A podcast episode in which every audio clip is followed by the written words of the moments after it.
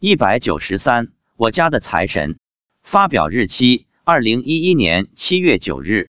二零一零年春节，农历正月十五晚上六点半左右，妻子正在房间擦地板，她突然告诉我，说她看到财神爷从我家阳台飘进来了，手上拿了一个横幅，没看清写什么字，我估计大概是恭喜发财一类的字吧。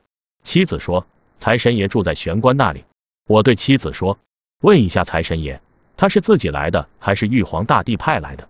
财神爷告诉我妻子是玉皇大帝派来的。我问要不要买一个财神爷的像贴在玄关那里？财神说不用。我又问是来住一两个星期就走还是住一年？财神说一年。一年已经过去了，财神还在我家不走了。大约在两三年前一次，妻子到杂物间去拿东西，看到财神跑到杂物间待了一会儿又走了。一天。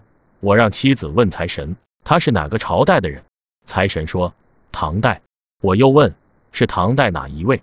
财神说武则天时代的一位宰相。我追问说哪位宰相？姓什么？财神说姓 X。我又问妻子，财神不是说是关公吗？很多地方供的是关公。妻子说关公是天上的一个武将，不是财神。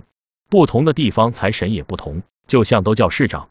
但不同城市的市长是由不同的人担任的，一样的道理，财神是一个名称，不同的地区财神也不一样，不是同一个人。